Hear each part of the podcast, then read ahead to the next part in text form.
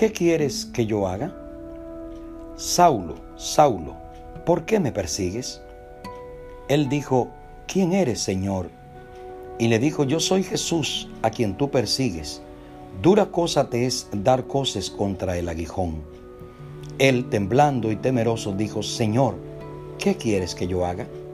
Hechos 9 del 4 al 6. El más cruel e implacable perseguidor de la iglesia se transforma en el más hábil defensor y paladín de Jesucristo. Su día se volvió noche y cuando su vista oscureció, Saulo percibió definitivamente la luz del Evangelio. La persecución de los seguidores de Jesús llevó a muchos de estos a refugiarse en Damasco, un centro comercial ubicado a unos 100 kilómetros del mar Mediterráneo y a 240 al nordeste de Jerusalén, en la provincia romana de Siria. Varias rutas comerciales conectaban Damasco con otras ciudades del Imperio Romano.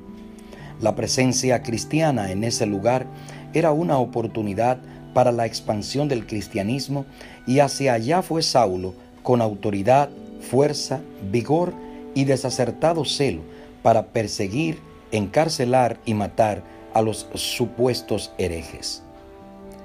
Casi llegando a la ciudad, lo rodeó una luz del cielo más fuerte que el sol en su esplendor. Lo arrojó al suelo y se escuchó una fuerte y poderosa voz que decía, Saulo, Saulo, ¿por qué me persigues? Es tan singular esta experiencia que iba a transformar su vida para siempre. Podemos imaginar la escena. Aquel que Saulo consideraba un blasfemo, un impostor, un falso Mesías, cuyos seguidores eran unos fanáticos engañados, ahora le pregunta por qué lo estaba persiguiendo. Saulo había imaginado otra entrada a Damasco, una repleta de honores y aplausos. Después de todo, él llegaba para terminar con aquella plaga del cristianismo.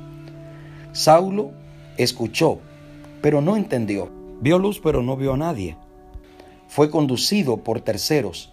Estuvo tres días incomunicado y en soledad, en penumbra física, pero en reflexión, oración y arrepentimiento. En la oscuridad empezó a verlo todo claro.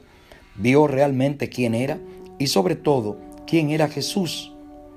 Ananías, al comienzo temeroso e incrédulo, pero finalmente fiel y obediente, fue el instrumento para llevar a Saulo de manera definitiva y completa a Jesús. Tal vez de manera consciente o inconsciente, tímida o rebelde, estás persiguiendo a Jesús con tu indiferencia, con tu inestabilidad y con tu falta de compromiso. ¿Crees que puedes terminar con Jesús y con su mensaje? Aunque sea temblando, si te animas a preguntar como Saulo, Señor, ¿qué quieres que yo haga? Seguro que recibirás la mejor respuesta. Este inicio del año es un buen momento para renovar tu entrega y compromiso con Dios y con su palabra. Nadie está tan seguro como aquel a quien Dios guarda.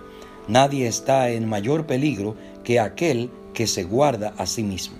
Charles Spurgeon dijo esto. Si no lo crees, pregúntaselo a Saulo.